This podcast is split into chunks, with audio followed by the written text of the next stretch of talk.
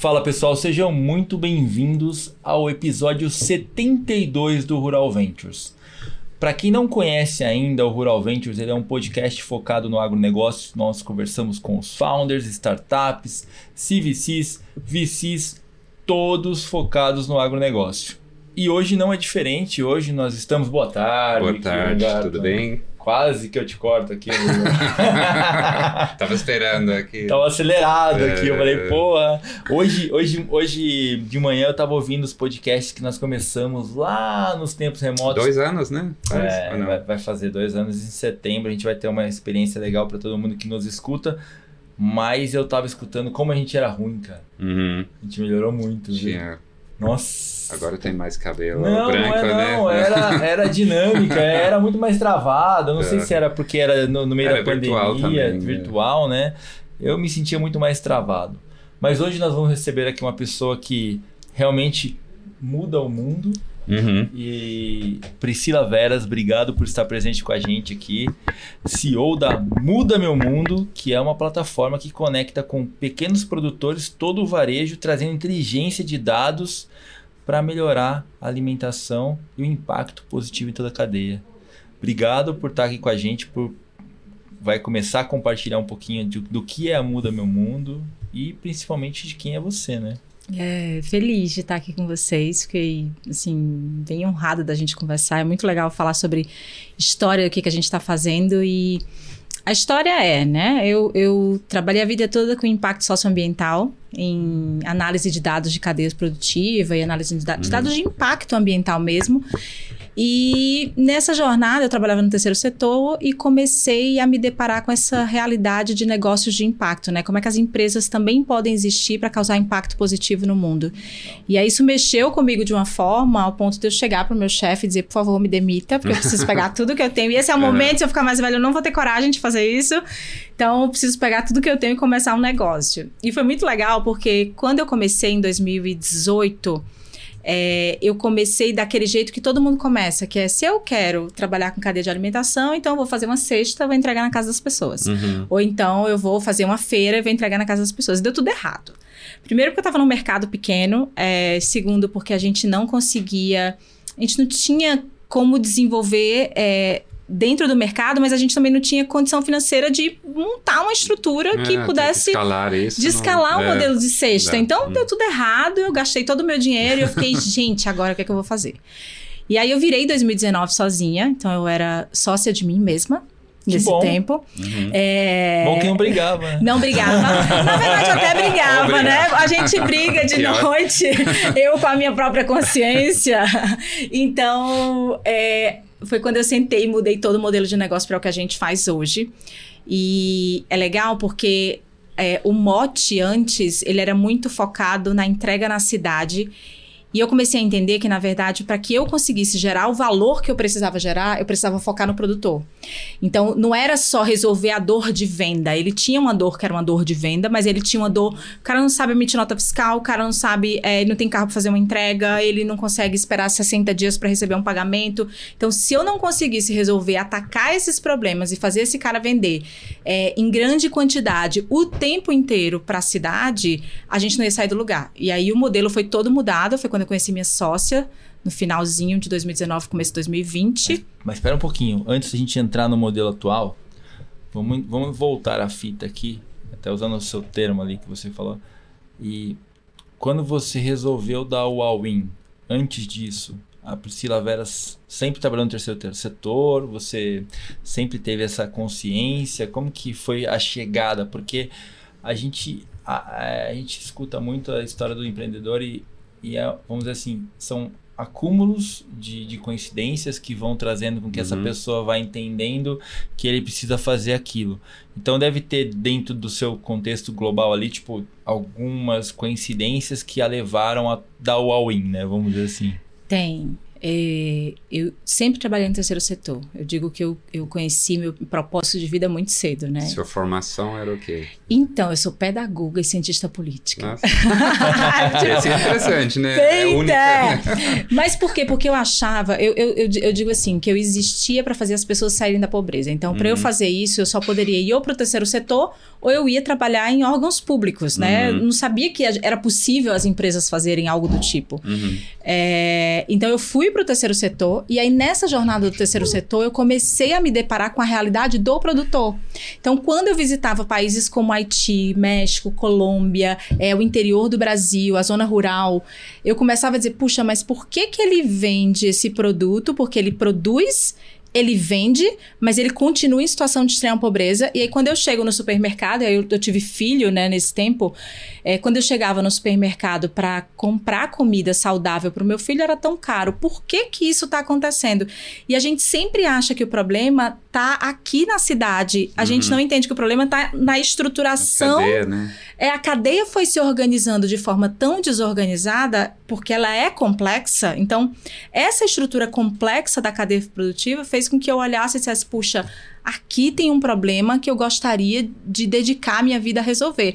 E aí eu brinco que, na verdade, é, é, eu, eu, eu tenho medo de passar fome. Uhum. Porque eu acho que a comida é uma coisa tão preciosa, na minha família é uma coisa tão preciosa, essa coisa da alimentação, que eu disse, puxa, isso me chama a atenção de uma forma tão, tão intensa que eu larguei uma carreira. Eu tinha uma carreira, eu era conhecida internacionalmente no que eu fazia, eu estava crescendo e eu larguei tudo para poder me dedicar começar um negócio do zero e do nada, sem ajuda, com meu próprio dinheiro, né? Então, Mas você já estava imaginando um startup? De, naquela época era... Não, eu não... sabia o que, que era um startup? Não, que... eu não conhecia... É, assim, eu sabia que era uma empresa de tecnologia, uhum. mas eu não tinha a dimensão do que, que era, essa coisa da escalabilidade, eu, eu, não tinha essa dimensão. Então, eu era gestora no terceiro setor, eu sempre trabalhei é, liderando grandes fundos do terceiro setor, né, de análise de dados de impacto e tal, é, geria milhões, mas eu nunca tinha feito milhões. Uhum.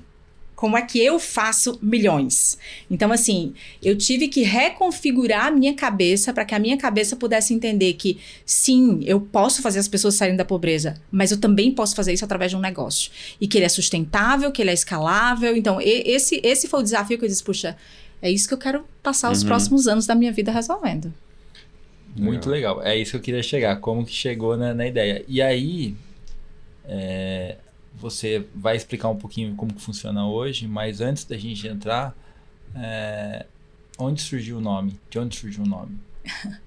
É engraçado porque quando esse nome tem muito a ver com essa história da minha vida, de que eh, a ideia era, se eu estou fazendo essa mudança tão grande, e se eu estou mudando o meu próprio mundo, e se eu sou capaz uhum. de mudar o meu próprio mundo, eu sou capaz de mudar o mundo de outras pessoas. E aí a ideia sempre foi, eu não estou aqui para mudar o mundo do produtor. Eu estou aqui para ajudar o produtor a mudar o seu próprio mundo.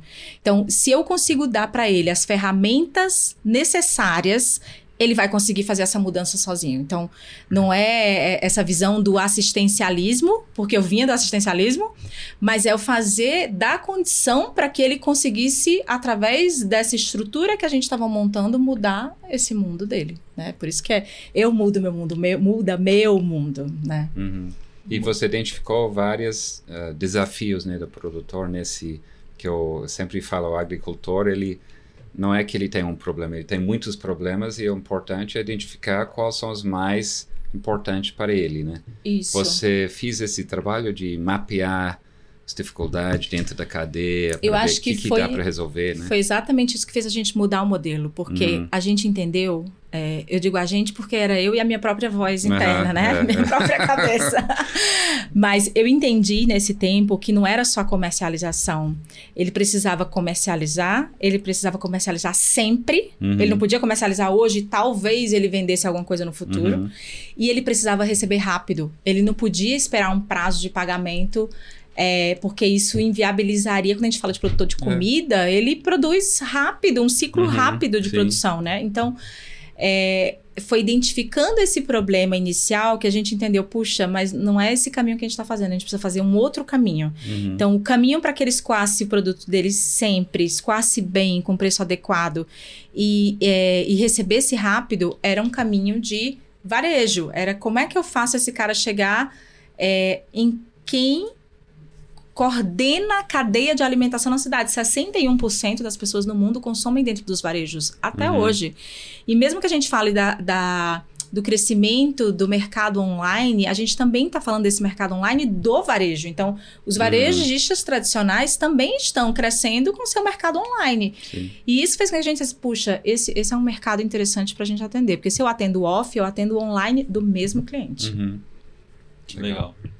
Bom, agora sim a gente pode explicar é, qual que é o grande problema que vocês resolvem com a tecnologia e com todas essas bateções de cabeça que você fez até chegar no modelo atual. Acho que é, é super importante esse, esse aprendizado, né? Assim, essa tudo, é lógico é, que é. erros, né? Tem é, que errar para chegar no, no coisa certa. É, é né? custoso, a gente é. entende, né? A gente entende as dores do, do crescimento ali, as dores da, da, da ideação, mas é, é o que nos é, é, eu costumo dizer que é a, é a, fricção que nos faz levar para frente, né? Então, é essa batição de cabeça que faz andar o negócio, né? E então explica pra gente aqui, para todo mundo, qual é o grande problema que vocês resolvem e como que você desenhou esse modelo de negócio. É, eu digo que a gente se propõe, e esse é o nosso desafio, e é um bom desafio, né? É como é que a gente consegue ser a melhor solução tecnológica para que um cara muito simples que produz comida ele consiga vender o produto dele sem precisar de ninguém. Então, ele conseguir de emitir uma nota fiscal, a receber o dinheiro dele rápido, a solicitar um apoio logístico se ele precisar, a dizer sim ou não para uma ordem de compra, a negociar um preço. É, a ideia do nosso modelo é realmente ser um ecossistema, uhum. e esse é o desafio, né? Eu digo que é, é lindo e desafiador, é, mas é ser o ecossistema na mão do produtor rural de comida. Uhum. É, é, é, a gente dorme e acorda todos os dias. Como é que a gente consegue fazer isso? Como é que a gente consegue fazer isso? E isso faz com que a gente conseguisse perceber que esse modelo não se trata só de um modelo de comercialização. Eu preciso ter uma estrutura financeira que vai fazer uma aceleração de pagamento. Eu preciso ter análise dos dados desse produtor para que ele consiga ter acesso a um microcrédito com outro parceiro nosso. Então, foi através dessa jornada que a gente se entendeu como um ecossistema Farmer First. Então, toda a tecnologia que a gente entrega, ela tem a cara do produtor e o jeito do produtor. É, e esse foi um super aprendizado que a gente teve, que não adianta eu fazer uma tecnologia linda, que é um marketplace incrível, é, e esse cara não conseguir usar. Ele está uhum. na mão de um atravessador, que esse atravessador que vai usar por ele. Uhum. Então, a nossa proposta de valor sempre foi como é que eu consigo ter robustez tecnológica mas entregar isso de uma forma tão simples para esse produtor que ele consiga é, escoar a produção dele sem precisar de ninguém. E aí a gente fala que, assim, desde ele usar o WhatsApp dele de uma forma muito simples, que é, né, a Embrapa estava falando que 70% dos produtores já usam o WhatsApp de alguma, para alguma forma de comercialização. Uhum. Eu acho isso incrível. Só que a gente está falando de um cara que às vezes é semi-analfabeto. Ele não vai responder lá o dado que você está perguntando no WhatsApp, ele vai mandar um áudio. Então eu preciso adaptar a minha tecnologia para olhar para esse produtor dentro da dificuldade dele e trazer esse cara para dentro da comercialização. Então é um mega desafio, mas é um desafio assim que, puxa, é lindo. A gente vê isso é. acontecendo no dia a dia. É, e hoje, se você pensar com o tanto de aparato tecnológico que a gente tem hoje, é, né? É, acho que é mais, é mais simples do que, vamos dizer assim, é, é, é, é custoso, é difícil, tudo, mas é mais simples do que é, há dois anos atrás, há três anos atrás. Isso, né? a gente pensar, pessoal, quando a gente começou, o pessoal dizia assim: ah, mas será que o produtor tem acesso à internet? Cara, tem, se ele não tem, ele vai ter daqui a algum tempo, porque não vai voltar para trás, a gente não vai deixar de ter acesso, a gente vai cada vez ter uhum. mais acesso. Então esse cara vai cada vez usar mais um smartphone. E é, é legal porque ele já vezes, usa o WhatsApp, né? Ele já Quase usa, é 70% é. usar o WhatsApp, é. isso é muito uhum. legal. Então assim, a gente está caminhando para isso. E a, a nossa proposta é entregar a tecnologia mais simples para que esse cara sozinho consiga resolver a vida dele. É, acho que a gente com inteligência artificial né está chegando próximo. Você cria um assistente comercial para ele achar a melhor forma de vender o que ele está vendendo já resolve um problema grande que ah, ele sabe produzir e não sabe vender. Teve uma startup recentemente que não é nem focada no agro, mas a tecnologia deles se encaixa perfeitamente no agro é você falar no, falar no áudio do WhatsApp.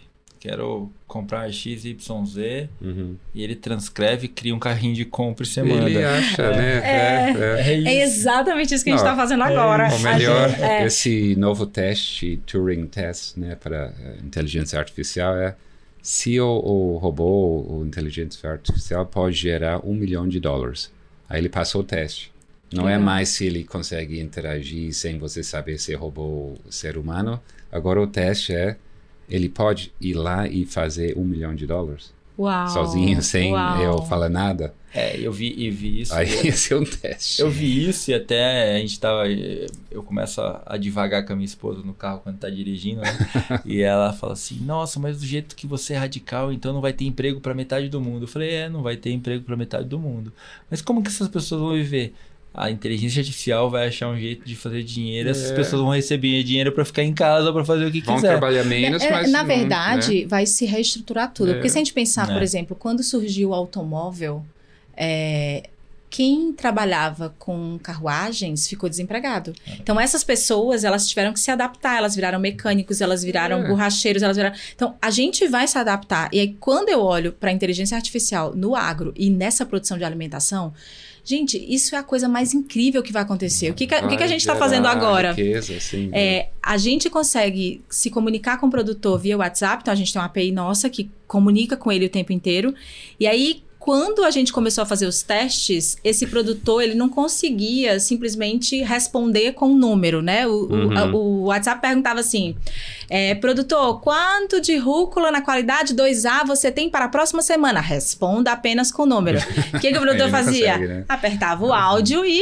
Oi, tudo bem? Olha, meu filho, não- acho que meu filho não vai conseguir me ajudar. Talvez no domingo eu te faça assim, bote mil no domingo conta pra a mim. dele. Esse é o produtor. Então, o que, que a gente está fazendo agora? A gente está trazendo inteligência artificial para ouvir o áudio do produtor e dizer: este produtor tem mil para domingo, está disponível. Hum, Então, isso vai fazer com que a gente fortaleça esse produtor que é mais simples. Tem produtores semi-analfabetos que eles estão usando o WhatsApp com áudio porque ele não Uhum. consegue ler. Então, Sim. você vai, do mesmo jeito que a inteligência artificial vai, talvez. é, ler o áudio pro produtor, né? Fazer Uhum. o áudio pro produtor, vai ouvir o áudio do produtor e interpretar tudo isso. É. Eu acho que é um mercado lindo que vem pela frente. Sim. Eu, é, eu acho que tem essa, essa mudança brutal, mas que vai favorecer e vai simplificar muito a vida. Acho que vai, vai mudar bastante. Mas me fala um pouquinho, agora que eu entendi o propósito de vocês aqui, né? Na verdade, como que está sendo essa interação hoje com, com o mercado? Você já está rodando há um tempinho aí, né? Como que está sendo a adaptação da Muda Meu Mundo com o mercado e com essas constantes evoluções do produto? Legal, a gente nasceu em Fortaleza, né? Ah, É, é um mercado... Você morava lá? Eu morava lá, e aí eu mudei pra cá no finalzinho de 2021, porque no nosso plano era em 22 a gente inicia o estado de São Paulo, porque aquilo, a ideia é, beleza, se eu aprendi aqui no Ceará que tem todas as dificuldades e uma realidade rural completamente diferente, pra você ter uma ideia, 52% do que chega na Ceasa do Ceará é de fora, não é de lá, não é produzido lá. Entendeu? Então, assim, é uma realidade rural muito, muito mais simples do que a realidade do Sudeste. Então, se a gente conseguiu encontrar um modelo lá, como é que a gente fazia para replicar isso aqui em São Paulo? Então, já foi um primeiro teste para a gente entender se isso fazia sentido em realidades diferentes. Um Uhum. produtor mais tecnificado, um mercado mais, é, mais robusto. Como é que a gente fazia tudo isso acontecer? É, e aí, esse crescimento, né, esse, essa, essa mudança de estado, a gente continua operando no Ceará e opera aqui. Uhum. Né? O produtor que produz no Ceará produz exclusivamente para o Ceará, o produtor, produtor que produz aqui, ele produz exclusivamente para cá. E o que está acontecendo é que a gente está tendo muitos produtores de outros estados que já nos procuram e dizem: puxa, eu já mando um caminhão para São Paulo. Por que, que eu vou mandar para um centro de distribuição? Por que, que eu não já vendo direto através de vocês? Então, tem produtores de Minas, do Rio Grande do Sul, né, Paraná, que já procuram a gente para poder comercializar com o estado de São Paulo dentro da, Uhum. da- daquilo que eles já fazem, né? De trazer o produto deles para São Paulo. É, e aí, quando a gente começou, é, a gente começou com um produtor, né? Tem um produtor 0001, que a gente tem todo esse carinho especial por ele. Hoje a gente tá com 800 produtores, a gente deve nos próximos dois meses chegar a 3 mil, Que com uma legal. super parceria que a gente está fazendo.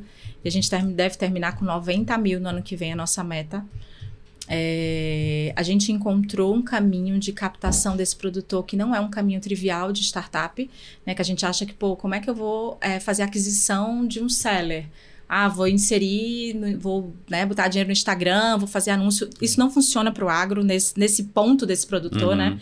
Então a gente desenvolveu uma metodologia de aquisição focada em member get member, influencers locais, em parcerias estratégicas, são desde parceria com o Sebrae que de uma leva traz 100 produtores, é uma parceria com instituições bancárias que traz um monte de produtor. Então a gente está conseguindo entender que es- esses parceiros estão enxergando na gente uma oportunidade de junto com a gente transformar a vida desse produtor. Então a gente consegue é, trazer esse produtor parceiro para dentro da base, a gente consegue analisar todos os dados, a gente consegue gerar uma eficiência também de impacto socioambiental. E isso é muito legal, porque quando a gente começou, a gente trabalhava exclusivamente com orgânico, né? Uhum. É, além do mercado do orgânico ser um mercado muito pequeno quando a gente pensa em escala, Uhum. é, a gente foi muito questionado pelos produtores, porque o produtor convencional dizia pra gente, puxa, o cara do orgânico é todo articulado, e eu? E eu vou vender ca- quem? O cara que Uhum. chegou no orgânico é o cara que já investiu muito mais É. do que. É, e eu vou vender né? pra quem? Uhum. E aí, é quando a gente abriu para o mercado do convencional, a nossa ideia inicial era como é que eu avalio o nível de sustentabilidade desse produtor quando ele vende através da gente. E aí a gente começou, a, a gente desenvolveu uma metodologia que a gente consegue analisar é, quanto que ele tem de área reflorestada, quanto que a renda dele aumenta, Uhum. né? Todos indicadores socioambientais.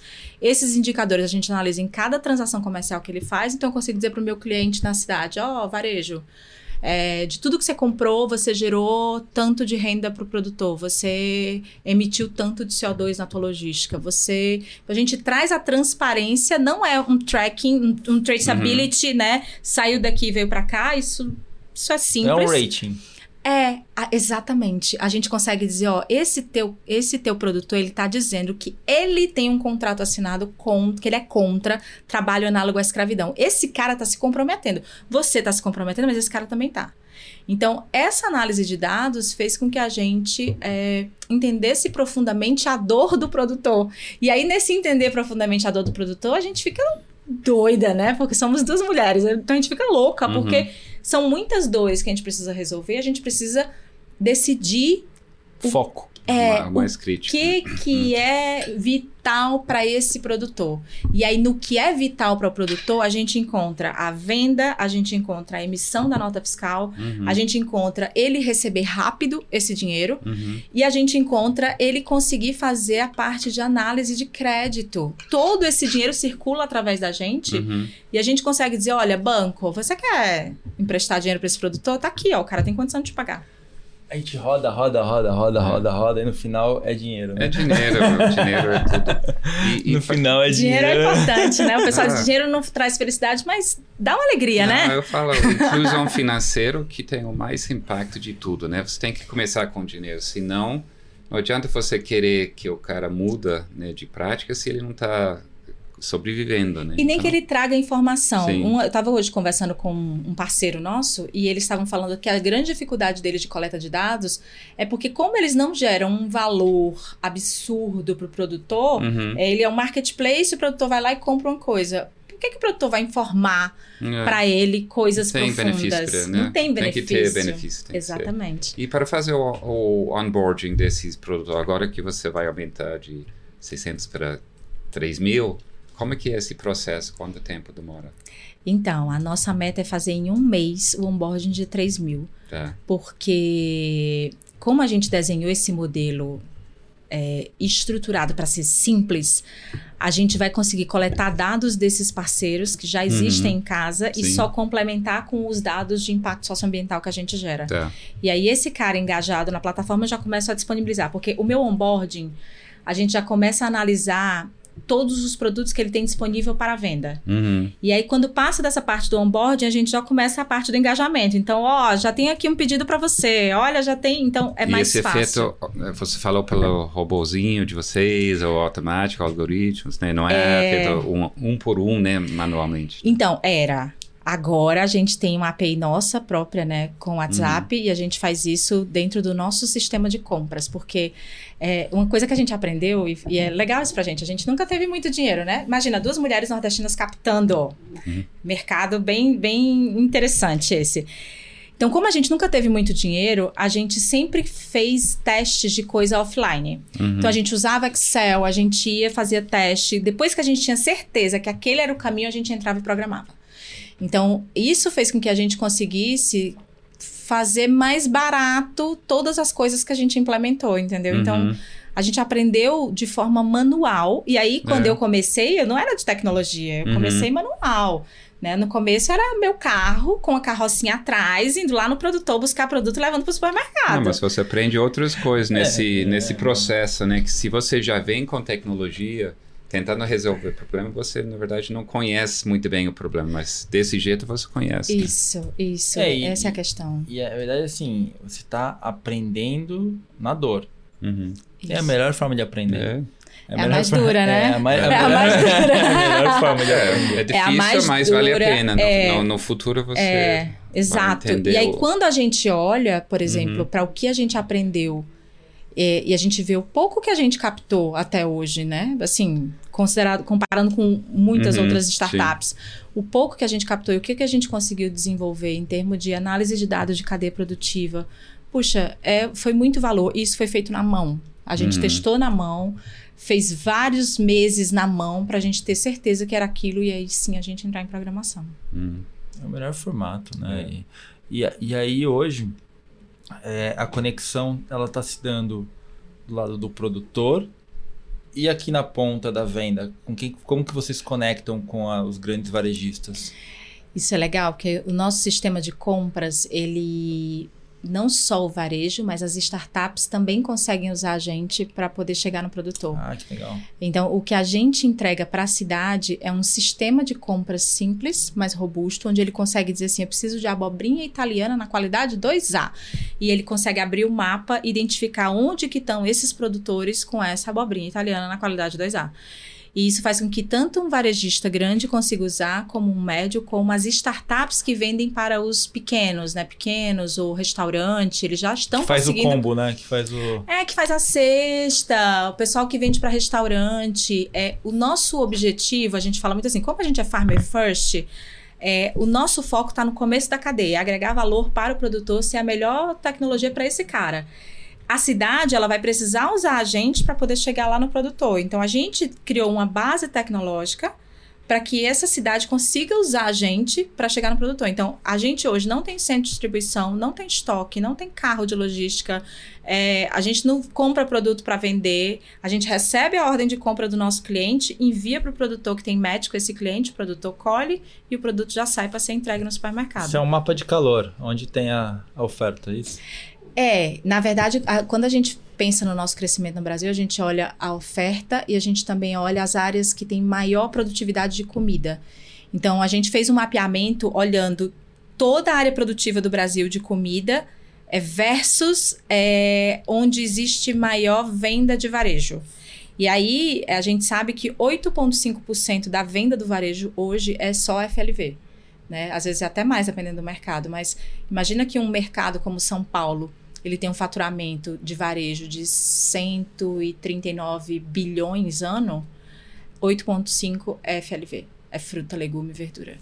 E aí faz com que a gente consiga se posicionar nesses lugares, encontrando o produtor, né? O match perfeito. É aquele traga o produtor amado em três dias, né? Uhum. É quase isso. E aí a gente consegue fazer essa conexão dentro dos próprios estados. Legal. E vocês estão fazendo conexão com as cooperativas ou, ou nesse ramo de FLV não tem tantas cooperativas fortes? Tem muitas cooperativas, não são tão fortes, mas tem algumas cooperativas bem, bem fortes. A gente gosta de fazer parceria com a cooperativa. É, a gente não tem problema com isso. Às vezes o produtor prefere não fazer com a cooperativa, porque acaba que um pouco do dinheiro dele também está indo para a Uhum. cooperativa. É, mas a gente gosta porque condensa né, a produção, você Sim, consegue mandar uma ordem de compra. A grande questão para a gente está na transparência. É, pra- eu entendo a cooperativa como um elo. Como é que eu desvendo o que está por trás? Porque eu preciso saber que essa banana ela vem da Maria, não da cooperativa, porque a cooperativa Uhum. não planta. Quem é a Maria? Então, A gente entra com a parte de dados para tentar entender que a banana que chegou através da cooperativa, ela vem da Maria, quanto de renda a Maria está gerando, Uhum. quanto de área reflorestada a Maria tem. Então, esse é o desafio da transparência. bois, né? É o desafio da transparência, né? Não Uhum. é só o, o traceability, não é só saiu dessa região, veio para esta região, foi embalado nesta região e chegou aqui. Não é sobre isso. Uhum. Isso já existe, inclusive, a lei no Brasil, né? É. É quem é a Maria? A Maria está plantando em mata ciliar? A Maria desmatou para poder plantar? Então, são essas informações que a gente quer aprofundar e a gente quer que o nosso sistema seja capaz de ver isso. Storytelling. Né? Isso, isso. É, mas é, é importante, né? Porque hoje em dia, com a necessidade de visualização de Uhum. tudo, né? As pessoas querem ter essa, essa visibilidade. É, com né? cada vez mais aquela o Poison, né, que foi lançado agora no Netflix. Sim. Eu acho que tem muita coisa desinformação. Eu acho que quanto mais visibilidade você tem para mostrar realmente tem problema sim, mas não é tudo aquela drama, aquela tem muita coisa exagerada. Eu acho que na mídia para vender documentários, filmes, mídia, né, tudo isso. Então É. eu acho que tem que ter a, a coisa real. A, a real é que o mundo tá extremista, né? Então, Hum. tudo que você vê hoje Exato. é ou é para um lado ou é É. para o outro. Não tem meio termo, né? É, ou você olha para economia ou você olha para o social, não é, isso? Não tem isso. Né? Então, o cliente hoje do varejo, ele é um cliente mais crítico. Ele é um cliente, um cliente que ele quer saber é, de onde está vindo a comida dele. Uhum. E às vezes ele está optando por comprar, não sei, numa, numa cesta, que a cesta mostra isso para ele. E por que que eu, que não tenho tempo, que às vezes não lembro? Porque eu não me lembro de pedir a cesta. Uhum, É, se não tiver programado, não tem perigo de eu me lembrar. uhum. Por que, que eu não posso sair 10 horas da noite, passar no supermercado e ter uma conexão direta com o produtor? Então, essa é a proposta de valor que a gente traz para o varejo. É, eu te trago transparência, eu te trago o produto no preço que você precisa, eu te trago a margem que você precisa, mas eu te digo exatamente o que está por trás disso aqui que você está comprando, porque eles não sabem. E eu, eu, eu fiquei curioso aqui, na verdade, Pri. é, tem algum case é, no mercado americano que se iguala a Muda Meu Mundo? Porque a gente sabe que tem Whole Foods, tem várias redes de supermercados que são fortes nessa, nessa vertical, né?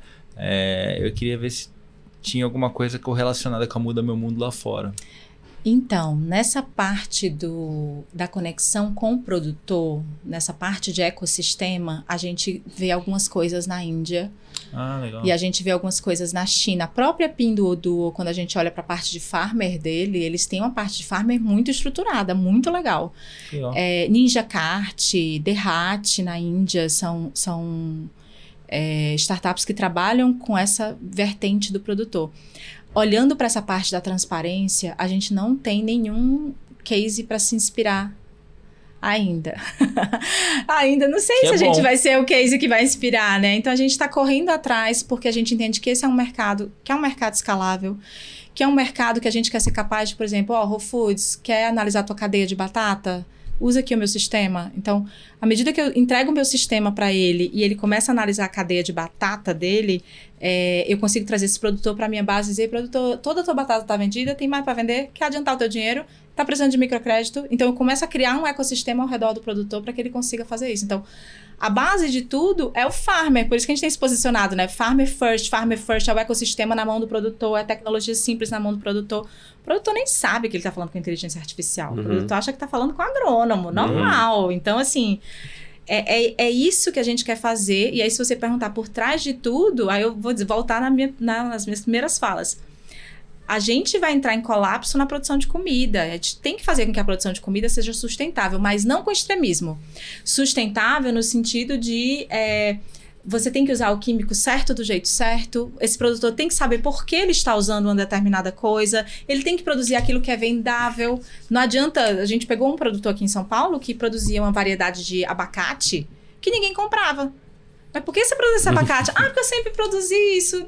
Meu Deus. Então, a gente precisa fortalecer essa cadeia para que esse cara consiga produzir do jeito certo e a gente consiga garantir comida no futuro para todo mundo, Hum. né? Não, tem que melhorar o parte business dele, né? Porque É. ele sabe produzir, mas ele não sabe vender. Exato. E quando ele não sabe vender, ele, ele, ele não sai daquele lugar, porque ele não, não faz lucro.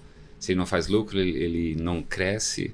E o cara que está mais lucrativo, ele não deixa o dinheiro no banco, ele sempre vai investindo em tecnologia, melhorias e acaba crescendo numa coisa né, natural. É, Mas... ele, ele nem. A, a gente perguntava muito para os produtores aqui de São Paulo: como que você faz se você quer produzir. É, fazer uma estufa nova, onde que você pega crédito? Uhum. No Nordeste é muito fácil o produtor pegar no Banco do Nordeste.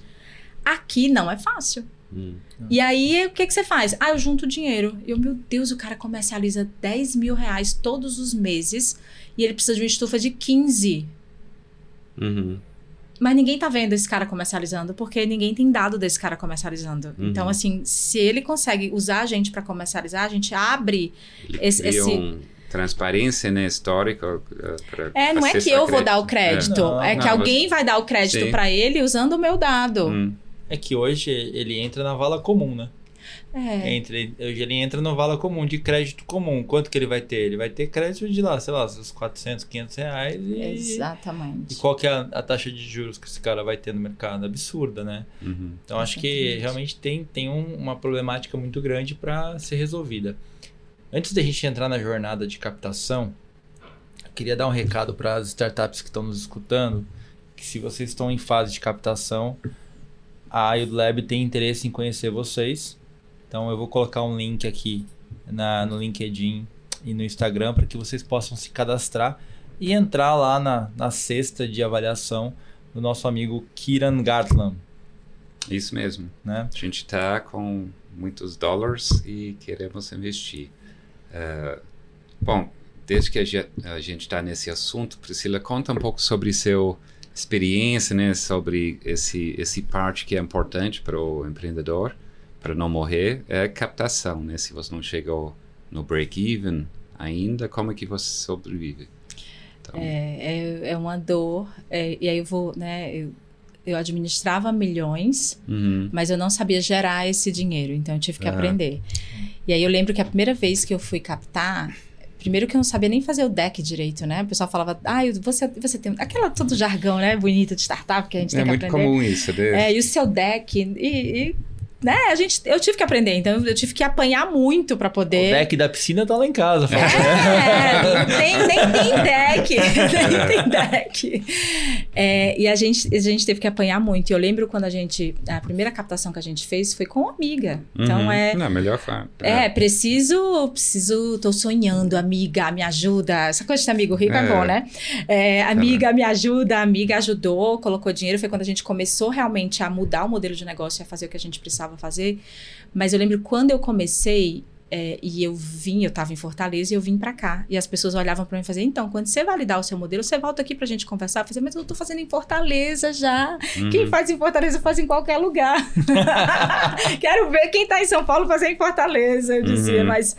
E, e, era, era muito complicado. Então, eu tive que aprender a, o linguajar, eu tive que aprender a montar toda a estrutura quando eu saía para captação. Então, uhum. o que, que eu apresento, o que, que eu não apresento, o que, que eu tenho que fazer NDA, o que, que eu não. Sabe? Eu, eu tive que aprender na marra como é que eu fazia isso. Então, a nossa primeira rodada, fora essa amiga, foi com dois anjos que entraram, que são pessoas assim muito queridas, especiais uhum. pra gente.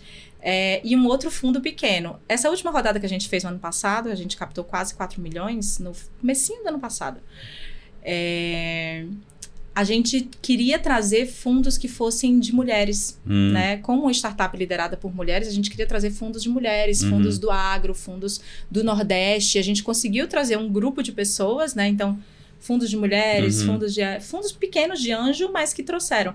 E aí agora a gente entra no novo passo, que é, OK, a gente já aprendeu, só que agora esse é o momento que se a gente não tiver as pessoas certas do nosso lado, a gente não vai conseguir dar o passo mais uhum. para frente. Sim. Então, a gente entendeu esse movimento. Só que antes de entender esse movimento, eu fiz um questionamento que era muito importante para mim, é, que é a minha jornada é uma jornada de VC, a minha jornada é uma jornada de é, corporate, a minha jornada. Qual é a minha jornada? Uhum. Porque não é porque a gente tem é, o VC que eu tenho que seguir nesse caminho. Pode ser que o meu modelo de negócio não vá casar com VC. Exatamente. E aí eu tenho que ter sensibilidade para poder entender se a minha jornada está indo por esse caminho ou não.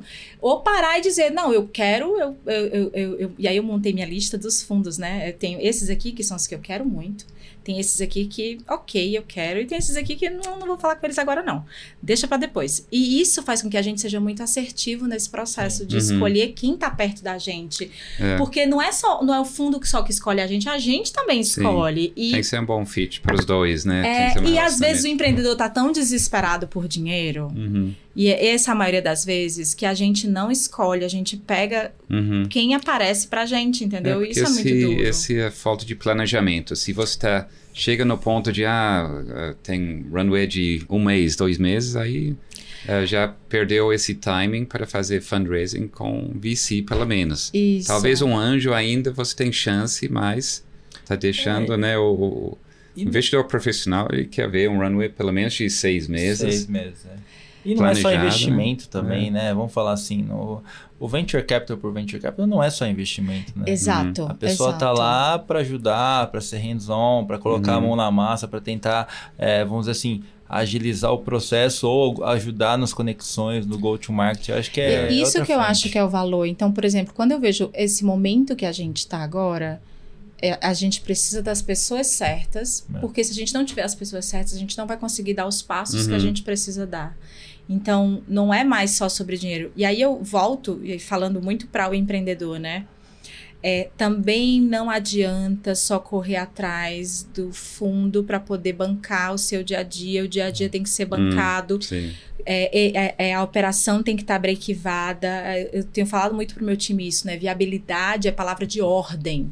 A gente tem que ser viável o tempo inteiro. Captação é para crescimento. Então, Sim. a gente capta para investir em tecnologia, a gente capta para abrir vários outros Pra estados, a gente escalar, capta é. para isso. Uhum. Então, olhar a viabilidade do negócio talvez seja a coisa mais importante que a gente precisa fazer antes até de começar a captar, né? Uhum. Porque É, o Unit Economics. é, é, depois que eu aprendi o que era Units Economics, é isso aí, é isso É. aí.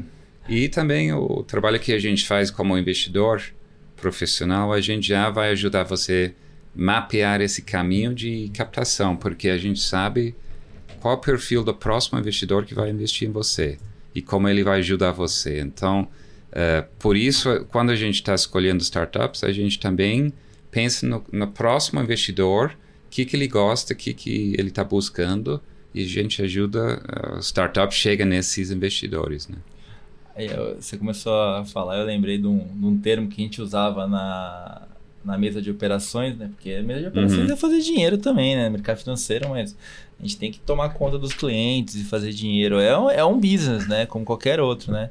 E aí, quando a gente saía para viajar ou para tirar férias, cuida da lojinha, cuida da lojinha. Porque eu acho que startup ou qualquer empreendimento que você faz é você manter a, a operação rodando para pagar as contas, né? Então Uhum. acho que é, a gente, lógico, teve um, um momento aí do, de dinheiro fácil, principalmente no mercado americano, que teve esse boom de, de investimento. E aí o pessoal se, meio que se perdeu na linha ali e, e, e achou que era regra para tudo, né? Então Uhum. todo mundo é igual, é, né? não, essa disrupção, o mo- moonshot, né, que eles É. falam, pode justificar até que, que nem o Uber, várias assim, A Uber exemplo. fez, fez lucro Só agora. agora, então, eu estou falando, mas no final é um coisa legal, né, que deu certo, mas Disruptou, não é mas... todo startup que tem que ser, seguir dizer, esse não, modelo, é, não né? é toda startup É. que fez isso acontecer que Não, dá certo. não. Então, assim, eu acho que a gente olhar para o mercado como está hoje é, e talvez pensar de uma forma mais tradicional, no sentido de, puxa, uma empresa tradicional como um salão de beleza, ela tem que brequivar todo dia para Aham. poder pagar as contas. Então, a gente precisa olhar para isso, sabe? Eu acho que é, essa jornada de captação. A gente precisa entender que a gente está vivendo um novo mercado, é um novo momento, viabilidade é a palavra de ordem para todo empreendedor e que a gente precisa captar para crescer, é, só que entendendo como é o processo de crescimento e não crescer a Uhum, qualquer custo. É, eu preciso entender qual é o meu unit economics para eu poder replicar esse modelo Uhum. infinitamente, né? Infinitamente. Então, assim, é uma jornada é, e a gente não sabe isso que você falou, Kira, é muito importante, que é, é, o próprio empreendedor às vezes não sabe qual vai ser o próximo passo. Não, eu não é. sei qual vai ser o próximo Uhum. fundo daqui a tanto tempo. Então, se a gente tem um, um VC que olha pra gente e diz eu vou fazer aqui porque daqui a tanto tempo, isso é uma maravilha. É, porque o anjo, ele, ele investe normalmente porque ele gosta daquela ideia. Isso. Não é uma dinheiro que vai fazer tanto diferença para ele, não está um investidor uh, uh, profissional financeiro que ele está entrando e dependendo daquele retorno, ele, ele investe assim por paixão. E uhum. ele não está sabendo quem vai ser a próxima, ele nem pensa nisso normalmente. Quando ele investe, ele gosta do, do empreendedor ou uhum. da, da, ideia né, do, do business. Né? E acho que tem um ponto que é super importante que a gente tem que destacar aqui, porque é, o timing do agronegócio ele é diferente. A gente não pode comparar é, Uber, Sim, esses modelos de outros modelos setores. De negócio, é, é. Não dá, não dá para comparar, não dá para eu comparar. Eu, eu, eu, com o que eu tava falando esses dias, eu falei assim, cara, eu não vi uma pessoa comparando o SaaS puro com o SaaS do agro. Não existe hum. isso, cara. A rotatividade de produção é totalmente diferente, a adoção de tecnologia do produtor, até das empresas do agro, é totalmente diferente. Então a gente não pode é, comparar a banana com o abacaxi. A gente e... tem que trabalhar com o agro. O agro é esse. Então, isso. não dá para comparar, não dá para colocar na mesma linha de pensamento. Eu acho que isso vale até para gente da, da própria Venture Capital. Cara, quem trabalha com agro, trabalha com agro.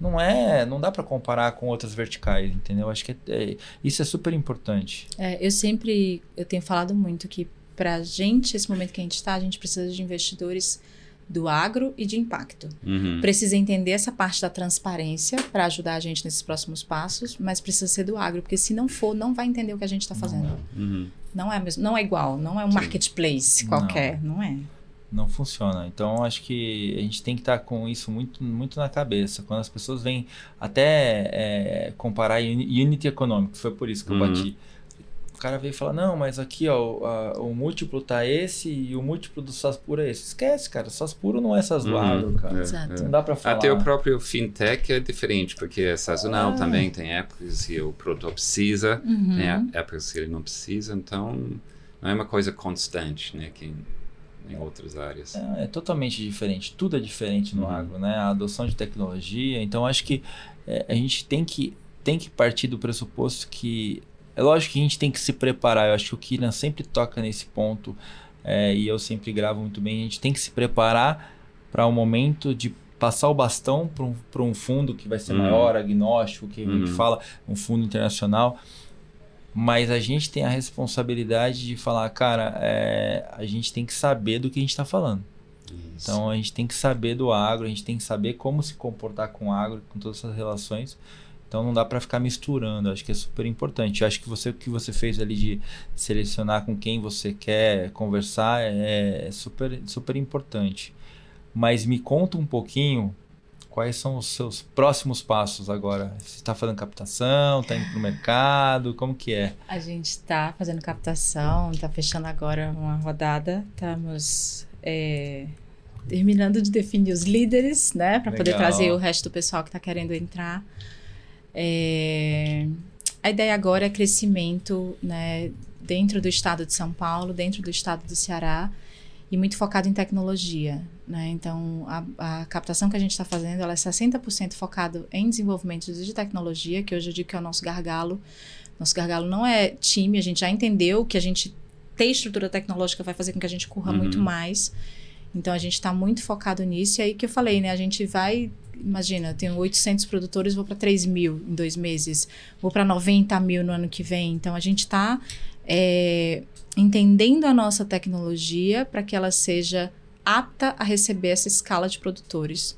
Né? Se é o sonho grande, é 33 milhões de produtores nos próximos cinco anos, né? Que a gente, se é para sonhar grande ou pequeno, vamos sonhar grande, que a gente, a gente existe para isso. Mas a gente está nesse, nesse processo agora é, conversando com alguns fundos, também fundos internacionais, que estão exatamente com essa pegada de puxa, essa coisa que vocês estão fazendo de transparência de cadeia, isso tem um valor grande. Uhum. Então, a gente está sendo bem, bem procurado por fundos internacionais também para a gente conversar sobre isso. E, e, seu modelo também depende muito de parceiros, né? Na parte logística, vocês não tocam tudo sozinho, então você tem parceiros como que você prepara também o parceiro para escalar né, no mesmo ritmo? Isso é legal, porque assim, a gente não vai, a gente tem microempreendedores de logística. Então, em cada região onde a gente está, a gente tem vários pequenos parceiros de logística que conseguem se engajar e monetizar através da gente. Geralmente, esse cara, ele era um atravessador. Uhum. Então, ele está deixando de ganhar como atravessador e está ganhando como um cara de logística. Normal, né? Como, como Uhum. com o carro dele. E aí, a gente montou um modelinho também que a gente consegue fazer um onboarding desse cara de logística. Tá. Então, não importa se ele está no Ceará, se ele está em Brasília, ele vai conseguir receber as informações do onboarding. A gente tem uma plataforma de aprendizagem que a gente Que fez para esse. de Uber, né? Então, Isso, ele É. tem um onboardingzinho que ele faz, ele sabe o que ele tem que fazer, ele sabe que ele tem que avaliar a qualidade Uhum. inicial do produto antes de fazer a entrega. Então, ele é o responsável por isso. É, e aí, a composição do preço do, né, do produto final está composto também o preço desse parceiro de logística. A gente, a Uhum. gente entende que esse cara da logística. É, ele é um cara que também está usando a gente para monetizar. E essa foi uma discussão muito grande que a gente teve com os nossos conselheiros de logística, porque quem tem cabeça de logística, ele pensa assim: não, mas você tem que ter um centro de distribuição, mas você tem que ter um carro seu. uhum. Você tem que Tô botar fora. o carro. Eu faço de jeito nenhum, eu não sei nem Tô trocar fora. pneu de carro, eu quero uma É. empresa de logística, jamais. Isso aí, isso aí tem um nome, isso aí, isso é Capex. É, eu não quero Capex. Não quero, exatamente. É. Exatamente. Não combina bem. né? É, porque nós queremos ser tecnologia, a gente não quer ser isso. Então, a gente conseguiu desenvolver um modelo onde, se eu abrir agora em Ribeirão Preto, Uhum. eu consigo ter parceiros de logística em Ribeirão Preto para pegar. o- Ele já existe, essa pessoa já existe. Eu só Sim, vou fazer ela sim. monetizar através de mim. Então, Uhum. e, e é isso, esse ecossistema que a gente fala é, é nesse nível, entendeu? Legal, e tá sendo, tá sendo muito. Vamos dizer assim, tá sendo muito proveitosa essa jornada de conexão, porque eu acho que é, é importante você aprender e conectar todas essas pontas, né? Porque no futuro, quem sabe, né? Se vai ter um, um CD lá na frente, né? Porque é- eu acho que nada é, é perene, tudo é mutável, né? Então, é- às vezes, é- essa conexão com essa, com essa cadeia de, de, de logística é super importante para você poder até construir alguma coisa na frente. É, né? eu, eu vou dizer que eu espero que não. eu espero não ter CD, eu espero não ter CAPEX nenhum. Mas, assim, a gente entende também, e aí, isso para mim é uma coisa assim, enquanto empreendedora, né? Eu estou aqui para resolver um problema. Sim, Se eu identificar que o que eu estou fazendo hoje não está resolvendo o problema do meu cliente e esse cliente é quem está pagando as contas, eu preciso resolver o problema desse cliente. Então, eu não acredito em entrega de tecnologia por tecnologia. Eu preciso entregar a tecnologia na medida certa para resolver o problema de alguém e esse alguém querer pagar para usar essa tecnologia. Então, se eu precisar mudar o modelo de negócio mil vezes, né? Para resolver Uhum. o problema desse farmer, a gente vai fazer, porque a gente precisa encontrar esse caminho de resolver o problema dele e trazer a transparência, né? Então eu digo que é sempre é, o resolver o problema do farmer, trazer transparência, resolver o problema do farmer, trazer transparência, é, isso. Você tava tendo uma tecla que é super importante, que eu acho que o, o mercado está acordando agora para essa parte de política, processo, procedimento e transparência, porque isso não existia antes. E vou te falar que não existia nem em cadeias maiores, e, nem, e acho que você está começando por uma que acho que seria a última da fila. É, porque até chegar lá, né? Se Uhum. você olha para a política, processo, procedimento e transparência dentro da, de organizações maiores, ainda não tem algumas que não existem isso. Você está começando pela, por uma ponta que acho que seria a, a última da fila, assim, né? Tanto que a indústria está procurando a gente. A gente tem várias in- é, é, empresas, indústrias procurando, dizendo: puxa, eu não tenho a transparência da minha cadeia. É. Eu não sei quanto eu gastei de CO2. Eu não sei se é uma mulher ou um homem que está vendendo amendoim para mim. Você consegue analisar? E aí a gente está começando a desenvolver POCs, porque à medida que. Nós temos um sistema tecnológico. À medida que eu entrego é, a minha tecnologia para um produtor, a gente consegue fazer análise da cadeia, mas a gente também consegue oferecer várias outras coisas para esse cara, né? O crédito, Uhum. o, é, o recebível, o rápido, todas essas coisas, é, para que a indústria consiga comprar, comprar dele de uma forma mais simples. E aí Sim. eu tô falando sempre de comida, né? Não que soja, trigo, milho não seja comida, não é isso. Uhum. É, mas eu acho que a gente tem uma missão hoje inicial, que é o que você disse. Todo mundo olha para a cadeia de comida por último. Uhum. Só que a gente está falando de. O IBGE fala de 106 bilhões transacionados por esse farmer e o cara continua em situação de extrema pobreza. Então, Uhum. tem alguma coisa aí que a gente precisa reorganizar. E essa reorganização, se a gente consegue fazer no Brasil, a gente consegue fazer no México, a gente consegue fazer na Colômbia, porque são as mesmas dores enfrentadas nos outros países, principalmente, vou dizer, de onde eu conheço, né, de América Latina, são as mesmas dores que o nosso produtor Brasil, brasileiro enfrenta. Se o brasileiro não resolveu, esses caras não resolveram. Exatamente. Ah, exatamente. Uhum. Então a gente tem um mercado enorme, a gente tem um mercado, querendo ou não, muito mais estruturado. Sim. Muito mais estruturado, mesmo nessa parte de, de agricultor familiar. Então a gente quer chegar e resolver. Entendendo o Brasil, a gente vai entender os outros países da América Latina, isso é sem dúvida.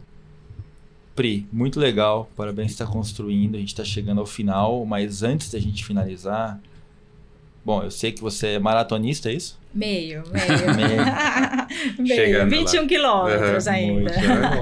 é bom, bom para pensar, né? É. Então, aí o que eu sempre digo para minha treinadora, ela faz, vamos fazer um treino curto? Eu faço, não, tô com tanto problema.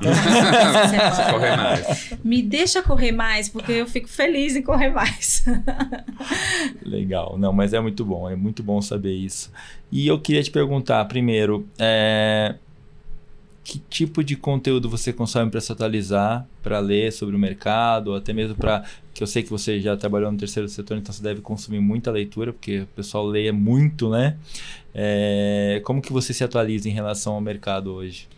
Então, eu estou sempre LinkedIn e Twitter seguindo quem está no, no, meu mercado, principalmente, uhum. né? Em primeiro lugar, quem está falando de agro, quem está falando de tecnologia. Então eu busco muito conhecimento através dessas duas plataformas, né? LinkedIn. Twitter é mais uma coisa, né? Spotzinhos uhum. que você fica sabendo, aí você vai atrás da notícia.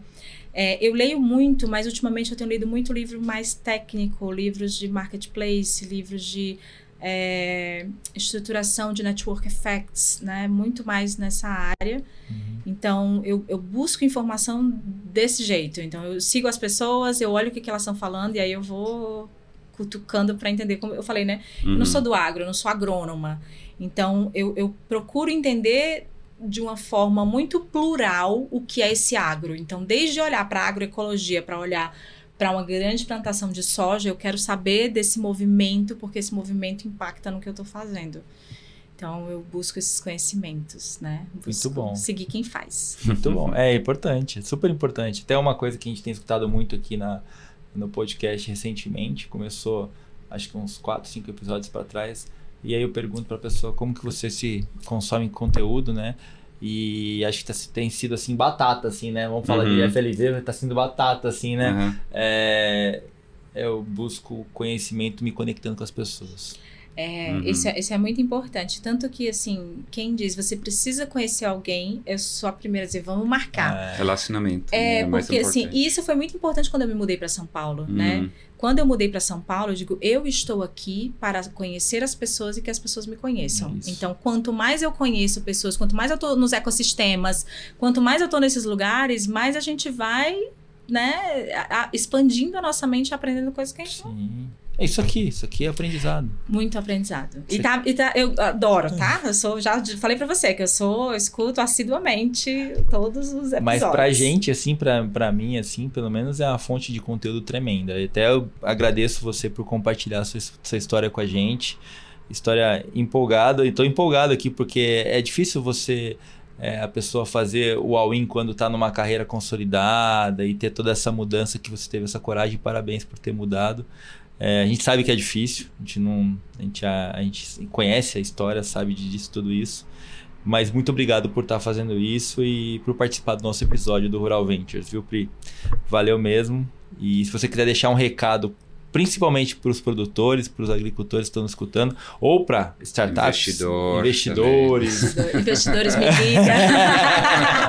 é, não, acho que produtores é sempre dizer a gente quer, tá, a gente está aqui para vocês, a gente está aqui para resolver o problema de vocês. Entre nas nossas redes, qualquer uma das redes sociais. Eu vou marcar todas aqui. Que você vai conseguir se conectar com a gente. É, empreendedor que trabalha com agro, puxa, tô aqui para construir relacionamento. Eu acho que eu recebi muito quando eu vim, quando eu comecei a empreender. Uma das coisas que eu sempre tive foram mentores, pessoas que sabiam Legal. muito mais do que eu, pessoas que conheciam do uhum. mercado e que eu não conhecia. Então eu, eu me aproximei dessas pessoas e hoje eu também quero fazer isso por pessoas que estejam chegando agora. Uhum. Então, assim, a gente está disponível para construir esse ecossistema junto, né? É, investidores me liguem.